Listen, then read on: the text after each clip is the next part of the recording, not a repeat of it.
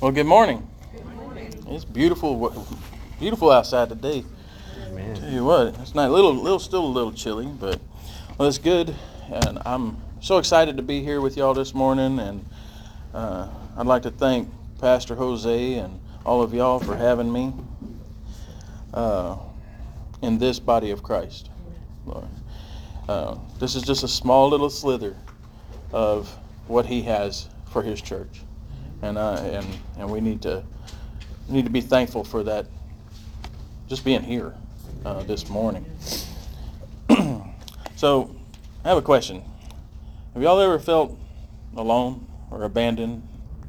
You know, felt like maybe you were the only person out there on earth. Nobody else could see you. You know, I know. I know we all have at some point in time in our lives, in some way, shape, or form. Uh, I remember a time when I was heading to the grocery store, and uh, on the way to the grocery store, this guy pulls right out in front of me, and I slam on the brakes, and until I was like, "Wow!" I thought to myself, "Man, that guy didn't even see me."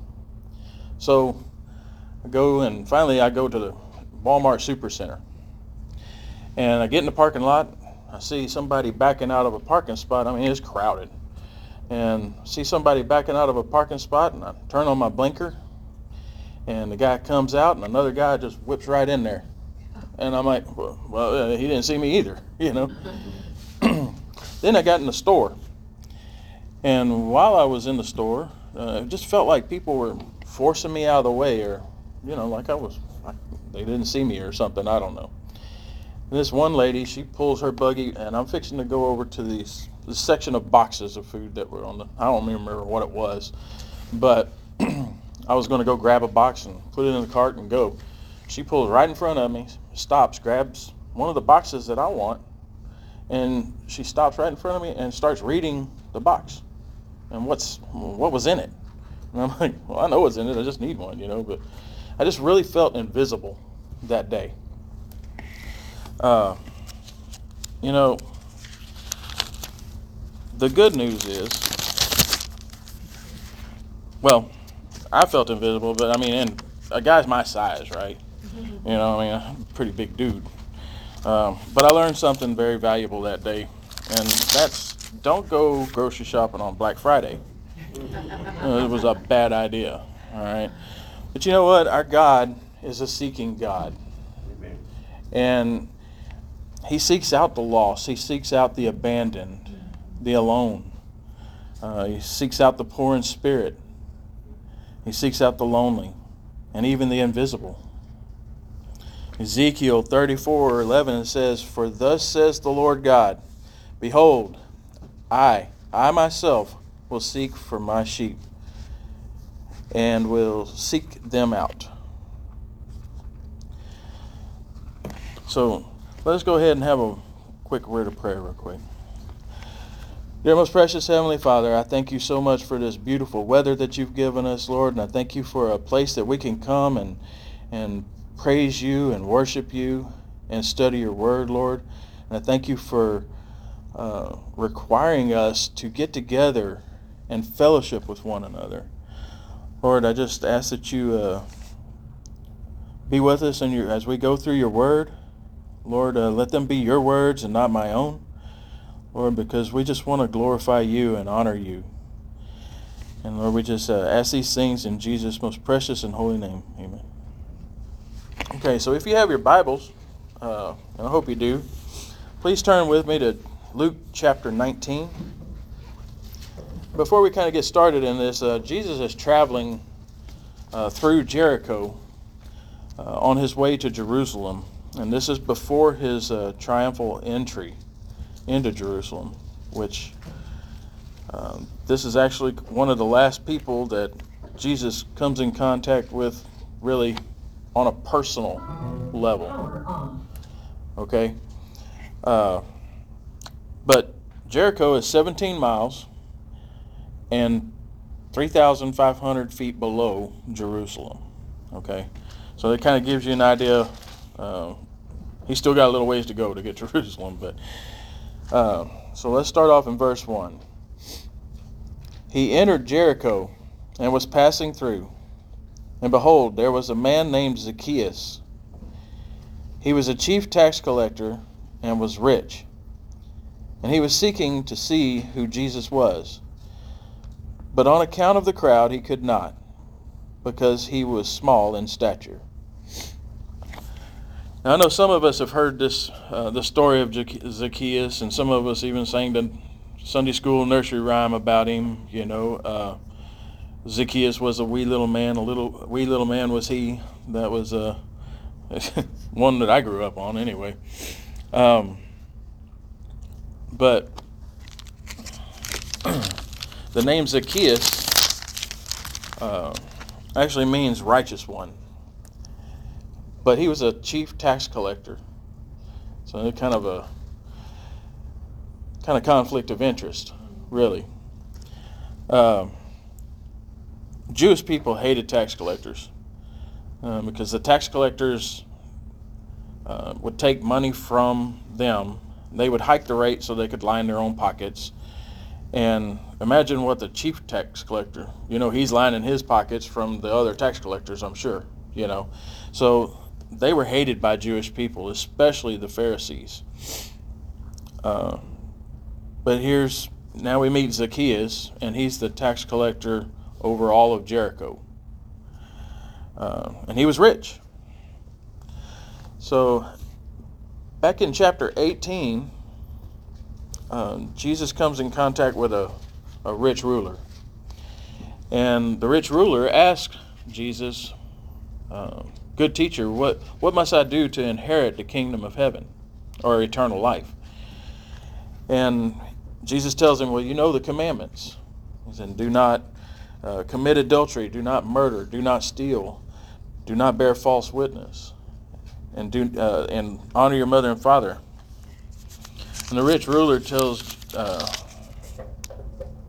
the rich ruler tells Jesus that he had done those things since his youth. Now, we can all say that we've followed all the Ten Commandments. I've never killed anybody. I've never, you know, I don't, I don't steal. I don't. But God knows our hearts, and here's Jesus. He's telling God in the flesh that he's he's held up to all of those.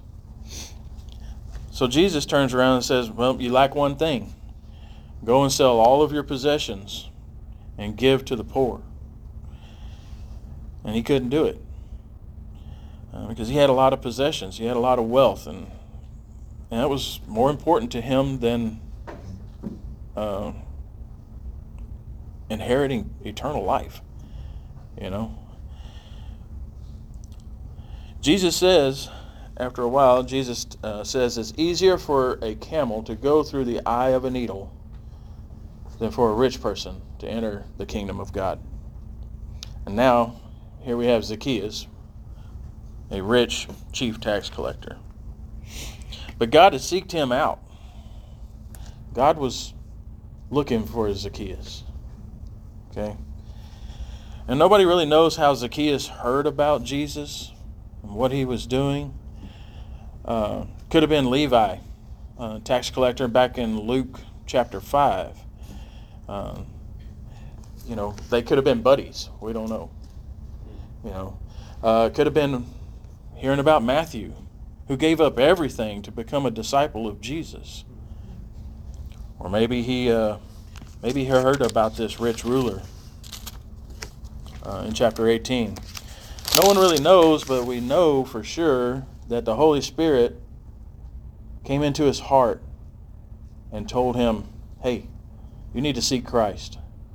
That little tug that we get in our hearts, that, that's the Holy Spirit you know, and that's who's drawing us to him. There was only one problem for Zacchaeus, and that was he was too short to see over the crowd. Uh, he couldn't. I mean, they were all following Jesus, and there's a big crowd, and he's trying to see. And we've all probably been there, except maybe Pastor Jose. He's a little taller than most, but uh, Brother Kyle at Anderson, you know, he, he don't have to you know. But I know I've been short enough to where I couldn't see. Uh, but Wiersbe, Warren Wiersbe, says, in a spiritual sense, we are all small in stature. Romans 3:23 says we have all fall uh, we all have sinned and fall short of the glory of God. No one measures up to God's high standards. Uh, we are all too little to enter the kingdom of heaven. And some people think they're big because they measure themselves by man's standards and not God's. They measure their standards on money, position, authority, popularity. And Luke 16:15 calls these an abomination in the sight of God. So God seeked out Zacchaeus, but now it was Zacchaeus seeking out Christ. He comes up with this plan. And starting in verse 4, he says, So he ran on ahead and climbed up into a sycamore tree to see him, for he was about to pass that way. And when Jesus came to the place, he looked up and said to him, Zacchaeus, hurry and come down, for I must stay with you, uh, must stay at your house today. So he hurried and came down and received him joyfully. So first off, we see there that Zacchaeus ran. Uh, it was highly unusual in the Middle East or in the East at all for a man to run. Um, they they uh, thought that running was for children and climbing trees was for children. you know, I mean, you don't hear very many grown men back then, even in Scripture, of anybody climbing a tree except Zacchaeus. He came seeking Christ as a child. Mark 10 15 says, Truly, I say to you, whoever does not receive the kingdom of God like a child shall not enter it. And I remember, I mean, I've heard people say, you know, oh, you got to have faith like a child and faith, you know, a heart like a child. Well, that's really not mentioned in Scripture in that form. But we have to receive it as a child. Okay? Uh, you know, when I was when I was a kid, I used to get really excited about the ice cream man. All right, I'd hear him off in the distance, and uh, I'd just sit there and wait. And then when I could see him coming down the road, man, I'd run. I'd take my, you know, 50 cents and run down there to try and get to him before he got to the other kids on the block, right? I was excited, okay? And uh, sometimes there were obstacles. You know, my bike would be out in the front yard. I to jump over it or something, but there, there were obstacles sometimes. But I was determined to get there because I was seeking out the ice cream truck. And after reading this, uh, this passage, it dawned on me that here I'm the whole time I was thinking that man, I'm I'm going to get to him first. You know, that's the first thought in my head. But this man, this ice cream man, was seeking me first. He's the one that got the fuel in the truck. He's the one that put all the ice cream in there. He's the one that turned on the music and decorated the truck however he saw fit. Okay? He was seeking me first. And this is the way God is. God seeks out us first, and then we seek him. Okay? And that's what was happening with Zacchaeus. Now, I mean, I know a man in a truck seeking after children, it sounds a little creepy, right? Yeah. Yeah, okay. but in a less creepy way, God seeks us first. Uh, now, when Jesus, uh, so we see uh, him in this sycamore tree, uh, Zacchaeus in the sycamore tree. And when Jesus gets there, uh, well, sycamores are covered with leaves. I mean, there's a lot of leaves on a sycamore tree. And uh, it may have been hard for a lot of people to even see Zacchaeus in this sycamore tree. Uh, but it wasn't for Jesus. Jesus stops and he looks up. And then he calls Zacchaeus by name. Uh, he knows us all by name.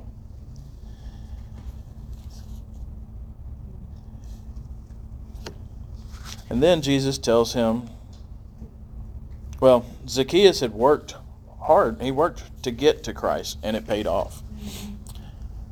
Then Jesus tells him, Hurry and come down, for I must stay at your house. And Zacchaeus does, and he receives him joyfully. So we have a picture here of a sinner coming to Christ. Uh, and Christ wanting to be a part of Zacchaeus' life. Zacchaeus accepts him joyfully and receives him into his heart. And this is an amazing way Jesus, through his actions, and Zacchaeus, through his faith, gives us and shows us a real life example of the plan of salvation. Revelation 3:20 says, "Behold, I stand at the door and knock. If anyone hears my voice and opens the door, I will come in to him and eat with him and he with me." In other words, if Jesus is knocking at the door of your heart and you let him in, he will come in. Uh, and he will do that for anyone. It doesn't matter how bad you've been or what you've done, he will do that for anyone. And this is the sovereignty of God. But in this story, we're not done yet. Let's look at verse 7. And when they saw it, they grumbled. He has gone into to be the guest of a man who is sinner, who is a sinner. Now, several times we've seen these Pharisees and the some of the Jews uh, say this. Uh, he keeps receiving sinners. He keeps, you know, and majority of the times Jesus would stop and tell them a parable or, you know, explain to them outright, you know, why this is. But eventually he try I mean he tries to correct them. But at some point there are going to be just those who don't listen. Uh, we are reminded that we are all sinners. Even those who grumbled about Jesus being a guest of a sinner are sinners. So uh, I, I don't understand what they were griping about because they should know that they are just as sinful as the rest of them. But there is a hope. So let's look at verse 8. And Zacchaeus stood and said to the Lord, Behold, Lord, the half of my goods uh, I give to the poor. And if I have defrauded anyone of anything, I restore it fourfold. And Jesus said to him, Today, oh, I'm sorry, I, I, I, went on ahead. I'm just, I love reading. So, uh, so Zacchaeus gives 50% of his belongings to the poor, and the other 50% he pays back to those he has stolen from or defrauded, is what Scripture says. And he does it fourfold, four times the amount uh, that he had taken from the others. This is what true repentance looks like. Okay? We receive Christ into our hearts, into our home. This is the biggest home we have. Is where home is where the heart is, right? Okay. We receive him into our hearts, and then we turn away from the things that we were doing. This is repentance. And here we see Zacchaeus had passed through the eye of a needle. Uh, that the rich ruler in chapter 18 could not do.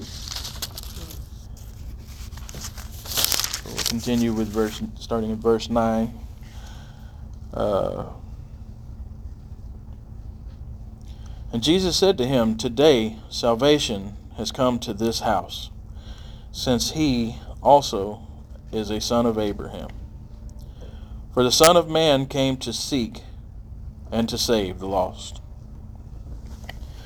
So Zacchaeus received salvation because Jesus came to seek and he became he came to save lost souls. So we need to strive to kind of be like Zacchaeus. You know, we may be small in stature, we may be uh, we're all small in stature compared to God. All right? So when God calls us, He sends the Spirit to tug at our hearts. We need to seek Christ in the uh, God, who is God in the flesh. So, in what ways can we? Uh, we need to come up with a plan. So, what ways can we seek Christ? By reading Scripture, reading His Word, finding out what He has for us. I was told a long time ago that if this Bible is open, this is the mouth of God. Okay? If it's open, He's talking to you. If it's closed, He's not saying anything. Mm. Okay? So, getting into the Word of God is one way we can do that. Through prayer and supplication, just trying to communicate and talk with God. That's how we talk to God. God talks to us back through His Word. Okay? And coming into fellowship with one another as like minded believers to get out there and spread His gospel. Uh, which means coming to church, you know, because that's part of the body. That's what we are the body of Christ. Also, run towards Christ. Running towards Christ is like a hurdle race. Okay? You may start off the race and you may clear a couple of hurdles here and there, but eventually you're going to trip. You're going to fall. Um, but that doesn't mean that you have to start the race all over again. Okay? You get up, you dust off, and you move forward. You don't look back at them lost hurdles. Okay? We all have fallen. We all fall short every day of the glory of God. Don't let Satan use that to hold you back because he will. I know I've been there. I mean, he's held me back for so much of my life. Okay? I had to learn how to forgive myself, you know, which was hard. But here's a, a, loving, merciful Father that has already done it for me. And who am I not to forgive myself? We need to work towards Christ. We can uh, go on mission trips, you know, uh, even even those who have never been on a mission trip, invite them and so they can see what working towards Christ is. You know, it's amazing uh, what that does for someone's heart. Uh, I've seen a lot of people come to Christ just being on a mission trip. Yeah. And here they were, they didn't know how to give their testimony because they had no testimony, you know. Uh, and accept the free gift that He is offering you joyfully repent and turn away from the sins in your life and receive the salvation through the life, death, and resurrection of Jesus Christ. Just remember, the Son of Man came to seek and to save the lost. And if you don't know Jesus as your personal Savior today, and you feel that tug, that's him saying, hey, I want to be a part of you. I want to be a part of your life. I came here to, to love you. I mean, he's, he's loved us since the beginning, but he came to uh, have a personal relationship with you. Not something legalistic. Uh, it doesn't matter, you know, what you've done. Nothing's too bad that God can't fix. Okay? And uh, again, I would like to thank Brother Jose and all of y'all for having me here today. And I just uh, to say a word of prayer. And uh, let Pastor Jose come back up. Dear most precious Heavenly Father, I thank you so much again for all the blessings that you give to us each and every day. I thank you for your love and mercy. And Lord, I thank you for sending Christ to come and to seek us and to save us, Lord. Lord, if you're speaking to somebody here today, Lord, uh, just keep tugging at their hearts, Lord. We just ask that you give them the strength to come forward, Lord, and just receive what you have for them, the perfect free gift of life eternal life with you, Father. Lord, we thank you for your Son coming to the cross and, and, and dying for our sins. And we thank you for the resurrection, Lord. Lord, we just thank you for your word. Thank you for the story of Zacchaeus who shows us what the plan of salvation looks like in a real life example. Lord, I just ask that you uh, be with each and every person here today, Lord. Just lift them up, encourage them, and and uh, be with each and every one of them, Lord. Lord, I ask that you please forgive us where we fail you in the times that we blatantly do and the times that we don't even realize that we are. Please forgive us for each and every trespass and iniquity and all of our sins, Lord. Lord, we just love you and adore you. In Jesus' most precious and holy name, I pray these things. Amen. Power on. Yeah, powered up. Amen. You too. Well, you know, one thing about Zacchaeus, his life was transformed. And when you when you come to Jesus, your life is transformed.